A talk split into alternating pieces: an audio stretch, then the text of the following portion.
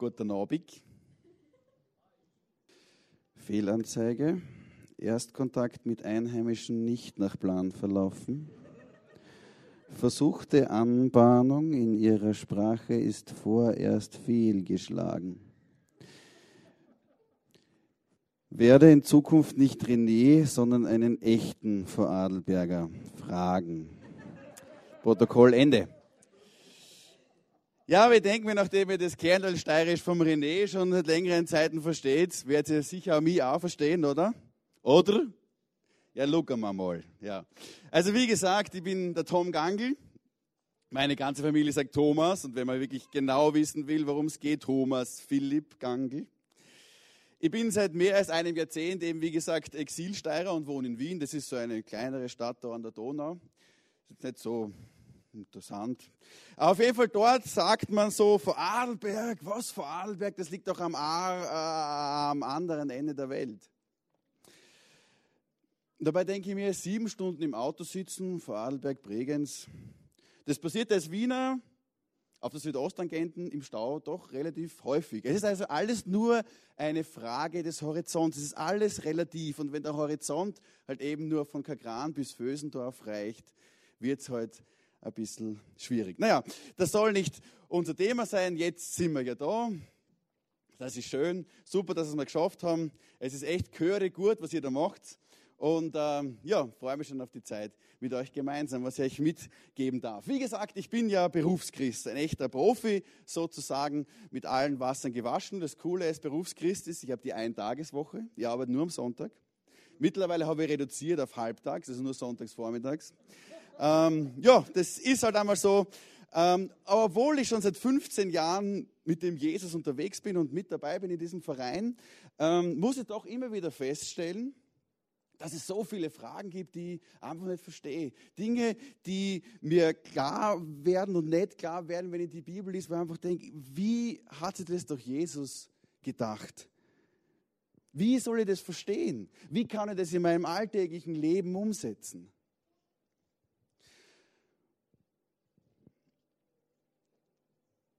Und wir beginnen jetzt eine neue Serie, Psalm 23. Und das ist ein Psalm, der echt Fame hat. Der ist bekannt bei vielen Leuten. Und du steigst ein mit Psalm 23 und gleich mit Vers 1 beginnt eine elementare Frage in meinem Kopf zu rumoren. Psalm 23, Vers 1 steht, der Herr ist mein Hirte, mir wird nichts mangeln. Okay, das ist Deutsch, ich verstehe das, der Herr ist mein Hirte. Check. Aber dann steht, mir wird nichts mangeln. Dann denke ich mir, wie bitte? Mir wird nichts mangeln? Also ich weiß nicht, wie es dir geht, aber ich denke mir, hey, ich habe einfach nicht genug Taschengeld für ein neues Galaxy S3. Ich habe nicht genug Selbstdisziplin, um fünf Kilo abzunehmen. Ich meine, morgen beginnen wir mit der Diät, aber ich habe zu wenig Zeit, um mit meinen Homies abzuhängen. Ich habe keine guten Noten, um den Aufstieg in die nächste Klasse zu schaffen. Es mangelt an einem ICF in Tirol. Jetzt muss ich immer von Innsbruck nach Vorarlberg fahren. Und nicht nur bei mir ist Mangel. Wenn du um 19.30 Uhr ORF2 aufdrehst, da erzählen dir zwei eloquente Leute, dass es auf der ganzen Welt mangelt. Und zwar an sehr elementaren Ressourcen. Es mangelt an Wasser am Horn in Afrika in Somalia. Es mangelt an Hygiene im Iran. Es mangelt an Essen in Uganda. Es mangelt an Euro-Devisen in Griechenland. Es mangelt an Solidarität, Solidarität zwischen den Generationen. Es mangelt an Vertrauen in die Politik. Und es mangelt an gesunden Familien in Österreich. Und da können Sie diese Liste weiterführen und weiterführen und weiterführen und weiterführen und weiterführen. Und dann steht da, der Herr ist mein Hirte, mir wird nichts mangeln. Das kannst du mal Schweizer erzählen.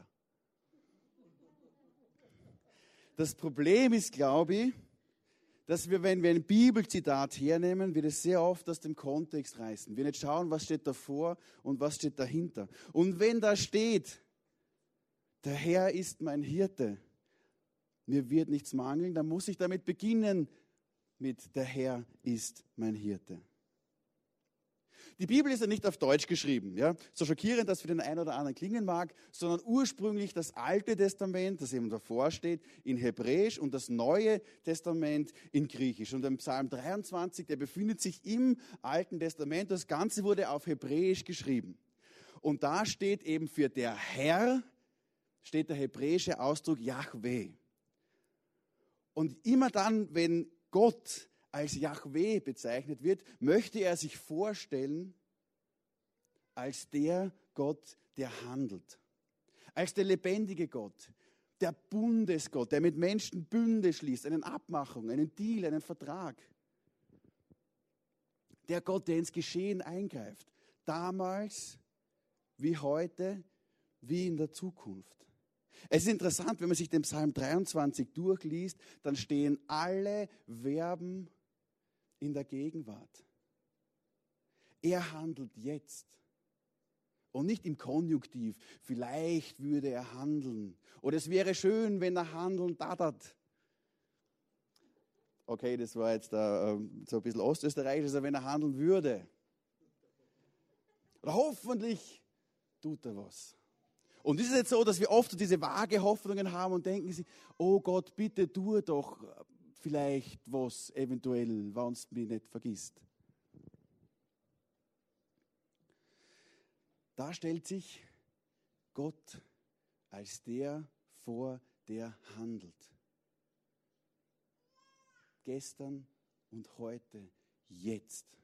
Gott möchte jetzt handeln. Er möchte dir ganz persönlich heute was sagen. Und dieser Gott, der dir heute was sagen möchte, stellt sich vor als der Hirte.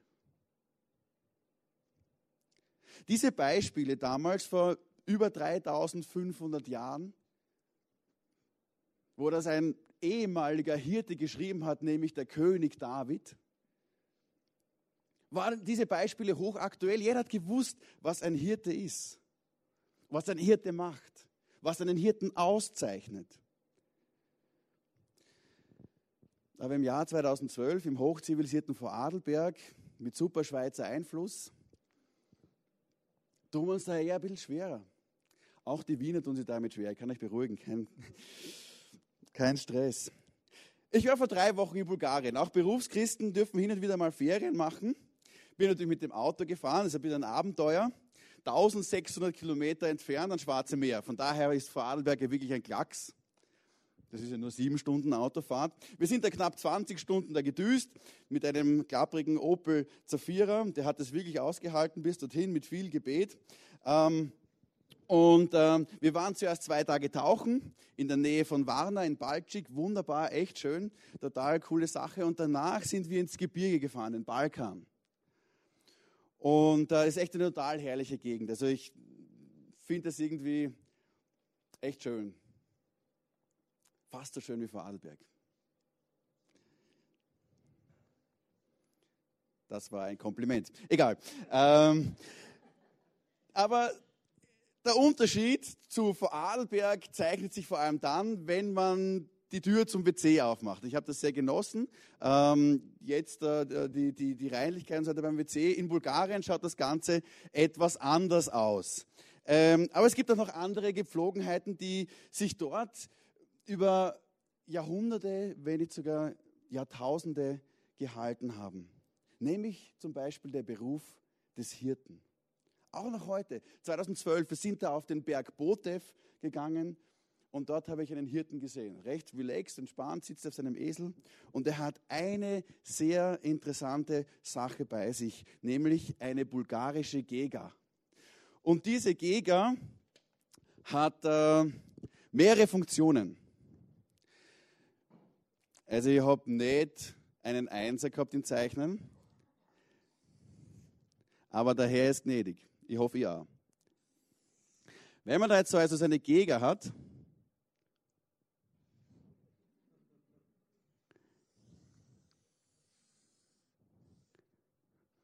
So schlecht ist es nicht, oder? Genau. Wenn man also da so eine Gega hat, ähm, dann kann man Folgendes erkennen. Ja, das ist ein Stecken, ja, also ein Stab. Der ist aus massivem Holz. Das andere übrigens auch. Ähm, man hat vier Funktionen in diesem Werkzeug vereint. Nämlich das erste hier.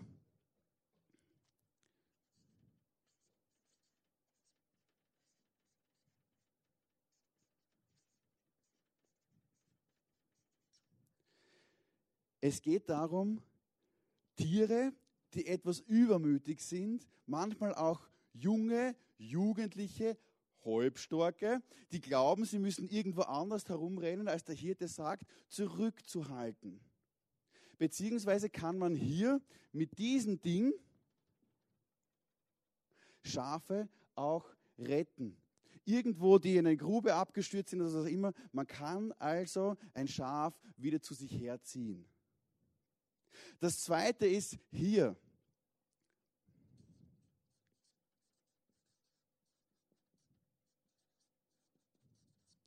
Mit diesem flachen Stück hier kann ich Schafe antreiben, die zu langsam sind oder die trödeln oder die in der Gegend herumschauen und sagen, hey Freunde, da geht's lang. Da ist die gute Wiese. Da geht's zu McDonald's. Da ist gutes Wasser. Freunde, es war Zeit, ich darf gern nach Hause gehen. Also hopp auf. Und das Coole ist, dass ich hier eine flache Seite habe. Das heißt, auch wenn ich stoße, tue ich dem Schaf nicht weh.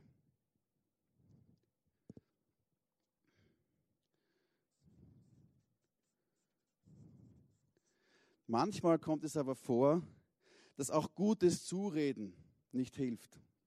Dass auch liebevolles Aufmuntern irgendwann an seine Grenzen kommt. Oder dass ich ganz schnell reagieren muss, dass das Schaf wirklich in, der, in dem Moment erkennen muss, zack, jetzt musst du aufpassen, jetzt güt's.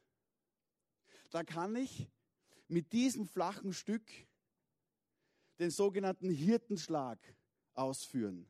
Das heißt, ich klopfe den auf einen Teil oberhalb von seinem Schwanz drauf, dann gehen die Füße auseinander und das Schaf fällt kurz hin. Und dann weiß es, hoppala, da ist was passiert. Meine Füße sind auf einmal auseinandergegangen. Da war was. Ich muss mich orientieren. Was sagt der Hirte? Und prinzipiell ist dieser ganze Stecken über zweieinhalb Meter lang. Und aus massivem Holz, wie bereits gesagt. Und die prinzipielle Aufgabe ist es, mit diesem Stab die Herde vor fremden Tieren zu beschützen. Vor allem vor Bären, die dort noch ähm, leben, aber auch vor wilden Hunden. Zurückhalten, wie gesagt, von übermütigen Tieren. Anschieben von ängstlichen Tieren. Schlagen oder erziehen von ungehorsamen Tieren oder die irgendwie mal kurz woanders waren mit ihren Gedanken. Aber grundsätzlich die Herde zu beschützen. Und Schafe brauchen das. Die haben sich im Laufe der Jahrhunderte, der Tausende nicht viel verändert. Damals wie heute brauchen sie einen Hirten. Schafe sehen nicht schlecht. Äh, sehen schlecht. Sie sind eher ängstliche Tiere. Sie haben keine scharfen Zähne oder irgendwelche wüden Hörner, wo sie ihre Gegner in die Flucht schlagen könnten.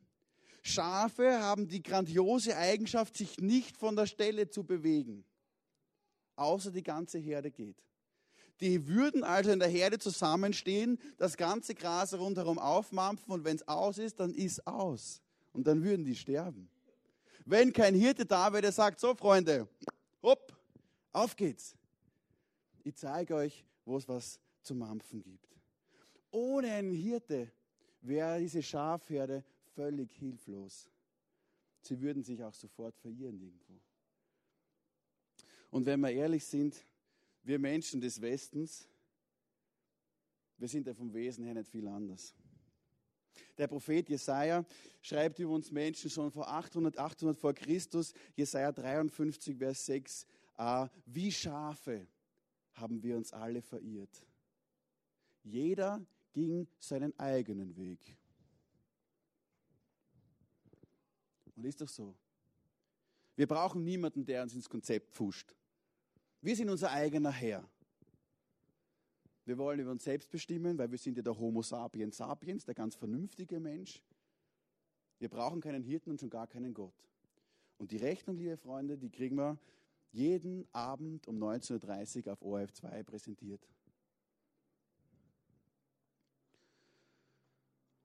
Und genau da hakt Psalm 23, Vers 1 ein. Der Herr ist mein Hirte.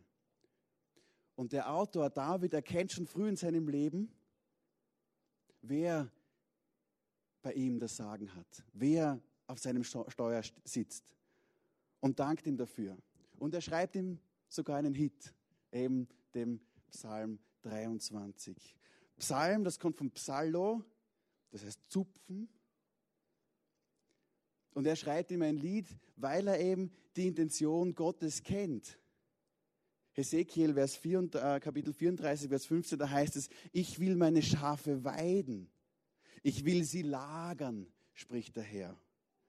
Er möchte ihnen Gutes tun. Er möchte, dass sie genau das tun, wofür Schafe da sind, nämlich Gras fressen, Milch geben und Wolle geben. Das tut ihnen gut, das tut dem Hirten gut. Dafür sind Schafe da. Ich möchte sie weiden und ich will sie lagern. Und David weiß, dass ihm nichts mangeln würde, wenn er sich von Gott, seinem Herrn, ermutigen lässt, erziehen lässt, manchmal aber auch zurückhalten lässt, sich leiten lässt und vor allem von ihm beschützen lässt. Das kann mitunter auch recht hart sein.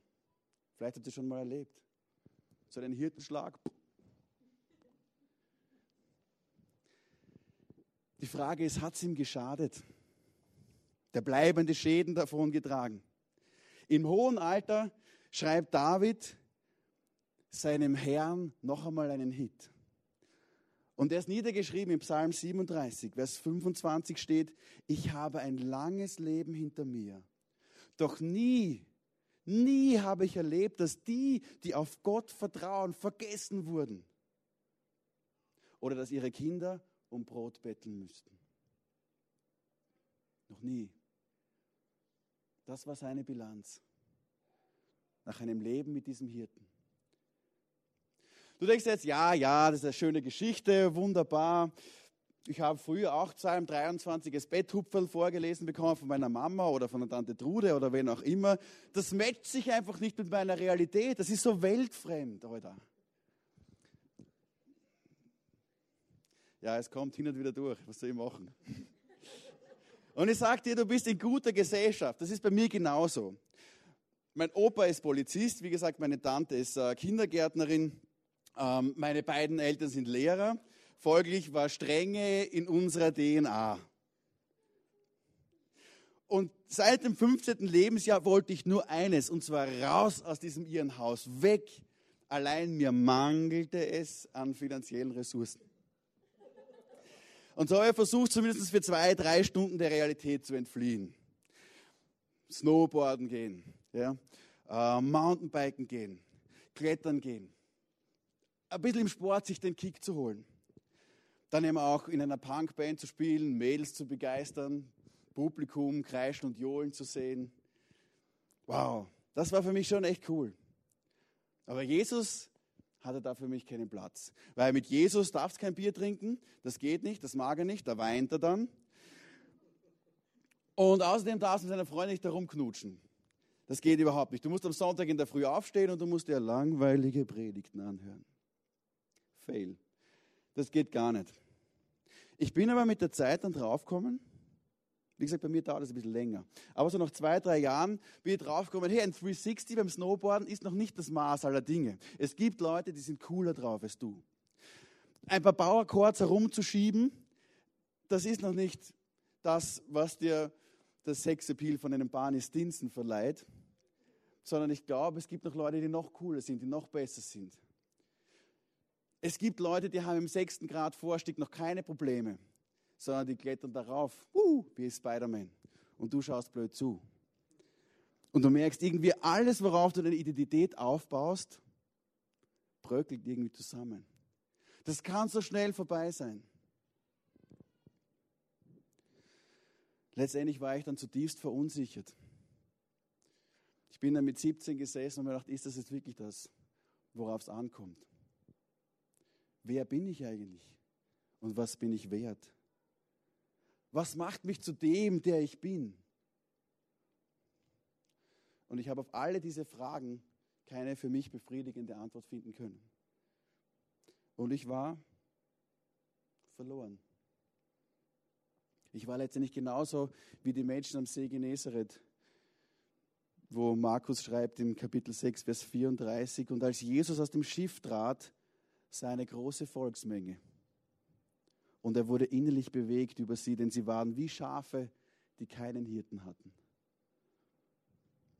Ich habe in dieser Zeit einen meiner besten Freunde kennenlernen dürfen. Er ist leider vor drei Jahren verstorben, aber es war wirklich, das war wirklich ein Turning Point in meinem Leben. Er war nicht der beste Volleyballer, aber er hat bei den Hot Volleys gespielt in der ersten Bundesliga. Und ich war dementsprechend neidisch, weil wir beide ins Freibad gegangen sind. Er war so und ich war halt mehr so. Ja. Er war nicht der beste Klavierspieler der Welt, aber er hat bereits zwei CDs aufgenommen und gesagt, komm, machen wir doch gemeinsam eine Band. Eine Band zur Ehre Gottes, wir machen Worship und Anbetungsmusik und die Band Toolbox war geboren. Er war zwar nicht mit Jessica Elber verheiratet, aber das war mir eh egal, weil ich war in ein anderes Mädel verknallt. Also das war schon okay so. Ja? Er hat mir auf jeden Fall gesagt, dass meine Identität nicht davon abhängt, was ich mache, sondern dass es da jemanden ganz anderen gibt der dich liebensvoll wert findet, der dich wertschätzt und der alles für dich getan hat. Er hat mir gesagt, es ist egal, wo du herkommst, was zählt ist, wo du hin willst. Und ich habe mir gedacht, okay, wie geht das? Wie kann ich das machen? Wie kann ich so werden wie du? Da war irgendwie was Anziehendes. Und er hat gesagt, weißt du was? Fang einfach an, in der Bibel zu lesen. Und das war eine ziemlich niederschmetternde Antwort. Ich habe maximal Comics gelesen, war kein großartiger Leser und jetzt auch noch in einem Buch zu lesen, das ich ohnehin nicht verstehe. Und das soll quasi noch das, der magische Schlüssel dazu sein. Das war für mich irgendwie.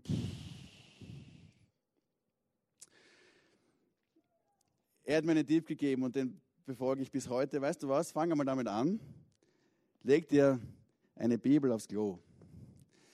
Da bist du regelmäßig, dort ist es ruhig. Da kannst du dich entspannen und da kannst du lesen. Und fang mit dem Johannesevangelium an. Und ich habe das gemacht. Das Klo gelegt und immer wieder, wenn mich der innere Drang übermannt hat und ich mich hingesetzt habe und der erste Druck von mir abgefallen ist, habe ich angefangen zu lesen und ich habe wirklich im Johannesevangelium angefangen. Und so nach sieben, acht Sitzungen ist es dann wirklich passiert.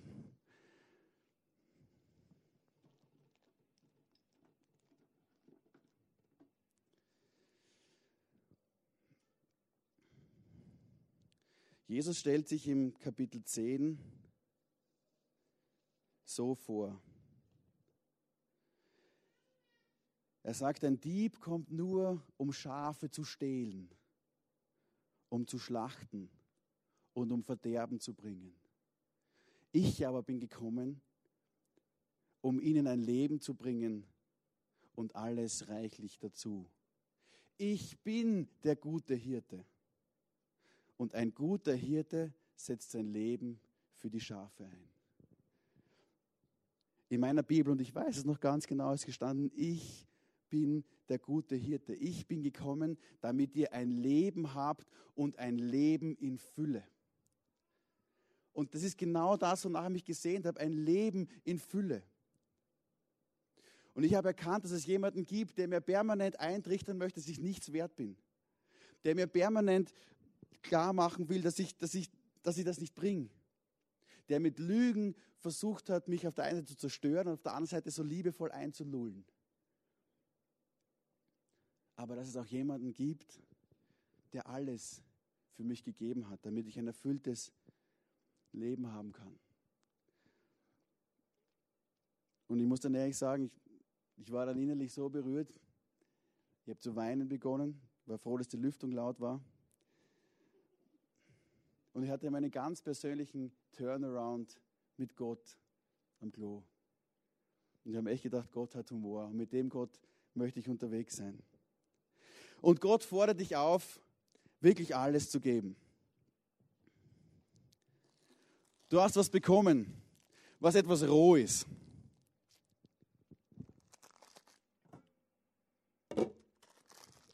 Und es ist wertvoll, weil es das ist, was du hast. Und es ist unheimlich schwierig, das herzugeben. Man will es nicht aus der Hand geben. Das bin ich. Das ist das, was mich ausmacht. Das ist alles, was ich habe. Und Gott fordert dich auf, alles zu geben.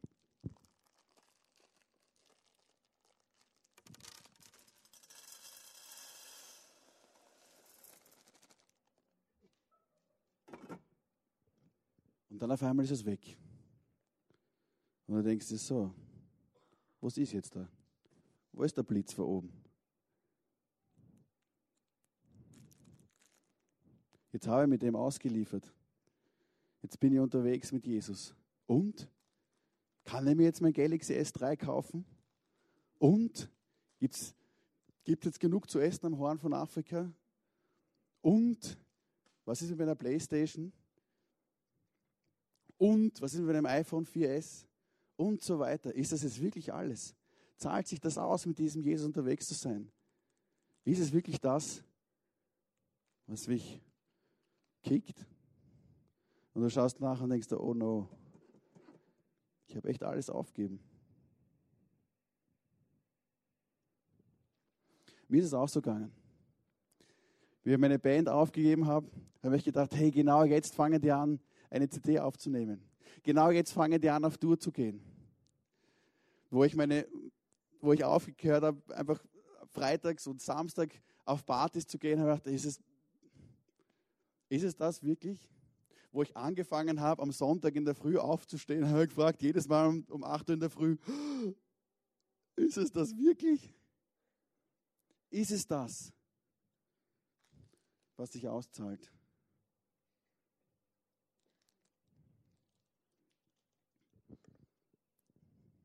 Ist es das? Ja, man kann skeptisch sein. Und viele Leute sind skeptisch und glauben nicht daran. Ich möchte mein eigener Herr sein. Ich möchte es selber in die Hand nehmen. Ich weiß am besten, was für mich gut ist. Ich weiß, was fein ist. Und ich weiß, was mir Spaß macht. Ich weiß, was ich will. Und ist es dann nicht so, dass man oft zurückbleibt sich denkt, ist es das? Weißt du, ich möchte heute echt Mut machen. Mut machen, dass du alles in Jesus investierst, dass du dich völlig diesem Hirten auslieferst, dass du wirklich das Backerl aufmachst und alles reingibst. Und vielleicht dauert das länger, als du geplant hast. Aber dann darf sich das nicht aus dem Konzept bringen. Jesus weiß schon, wann, die, wann das perfekte Timing ist. Bin ich überzeugt davon. Das hat echt alles seinen Sinn.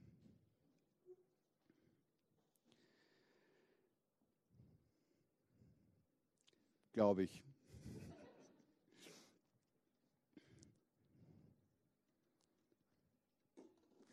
Vielleicht gibt es noch einen Turbo-Booster irgendwo. Na, Max ist Max.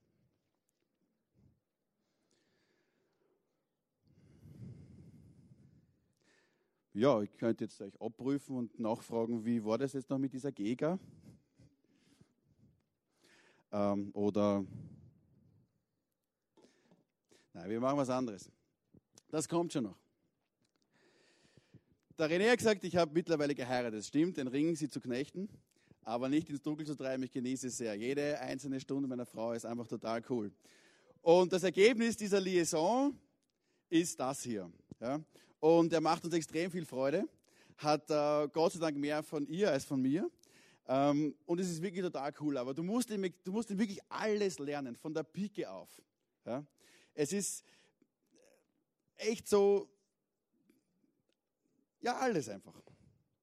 Vielleicht habt ihr das selber erlebt, ja, dass ihr alles habt lernen müssen erst. Und vor allem das, der richtige Umgang mit, mit Messer und Gabel. Zum Beispiel. Ja. Das Einzige, was man Kindern witzigerweise nicht beibringen muss, ist ungehorsam sein. Das geht von selber. Ja? Und so bringt er sich immer wieder in Situationen, die sowohl für ihn als auch für seine Um- und Mitwelt immer wieder sehr lebensgefährlich sein könnten. Aber ich sage euch eines, seitdem ich Papa bin, habe ich ein, ein Verlangen und, und einfach eine Liebe entwickelt zu diesem kleinen Geschöpf, dass ich sage, ich als Vater, ich würde alles tun, um dieses kleine Wesen durchs Leben zu tragen, zu begleiten, anzutreiben, zurückzuhalten und vor allem zu beschützen, dass er wirklich ein erfülltes, ein zufriedenes und vor allem ein Leben hat, wo er niemals Mangel leiden muss. Und genauso wünsche ich mir für dich ganz persönlich, dass du diesen himmlischen Vater als denjenigen erkennen kannst, den er für dich sein möchte ein guter Hirte, der sein Leben für dich gelassen hat, der dich von ganzem Herzen liebt, der 99 Schafe zurücklassen würde, um genau dich zu suchen. Er möchte dein Hirte sein. Er möchte dich weiden. Und er möchte, dass du in seiner Herde bleibst. Und dass du niemals Mangel leiden musst. Und so schreibt Hebräer 13, Kapitel 20 und 21. Und damit möchte ich schließen. Es ist der Gott des Friedens, der den großen Hirten seiner Schafe, unseren Herrn Jesus, von den Toten zurückbrachte. Und der vorher mit dessen Blut den ewigen Bund in Kraft gesetzt hat. Dieser Gott rüste euch mit allem Guten aus, damit ihr seinen Willen tun könnt. Durch Jesus Christus möge er das, was ihm gefällt, in euch bewirken. Ihm sei die Ehre für immer und ewig. Nicht Luca Amen, ICF. Herr Jesus Christus, vielen Dank dafür, dass du ein Gott bist, der uns führen und leiten möchte. Dass du ein Gott bist, der alles gibt für die Herde dass du ein Gott bist, der sich vorstellt als ein Gott, der handelt, der gehandelt hat, der jetzt handelt und der handeln wird. Dass du ein Gott bist, der unseren Nöten begegnen möchte. Dass du uns kennst, auch unsere Mängel, unser Verlangen nach Sinn, nach Perspektive, nach Zuversicht, nach Liebe und Gnade. Und wir müssen erkennen, dass manche Dinge einfach nicht nach Plan laufen. Dass wir uns das so schön ausgemalt haben. Und dass hin und wieder Dinge einfach nicht so, nicht so laufen. Dass wir manchmal verstört sind und verschreckt sind. Warum schlägst du mich jetzt drauf? Was hat das jetzt, was hat das jetzt sollen? Warum lässt du sowas zu, Gott? Aber dass wir wissen, unsere Sicht ist immer nur begrenzt als Schafe. Wir sehen nicht weit. Wir sind oftmals verängstigt. Aber das Einzige, was wir als Schafe tun müssen, ist auf den Hirten zu schauen, auf dich zu schauen und voll darauf vertrauen, dass du es gut mit uns meinst, dass du der Hirte bist. Und dann wird uns nichts mehr mangeln weil wir deine Perspektive haben. Danke, dass du wirkst und dass du handelst, dass du uns lieb hast. Amen.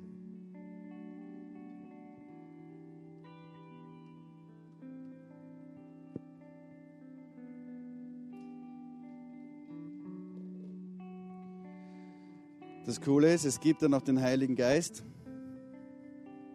der bringt Würze in unser Leben.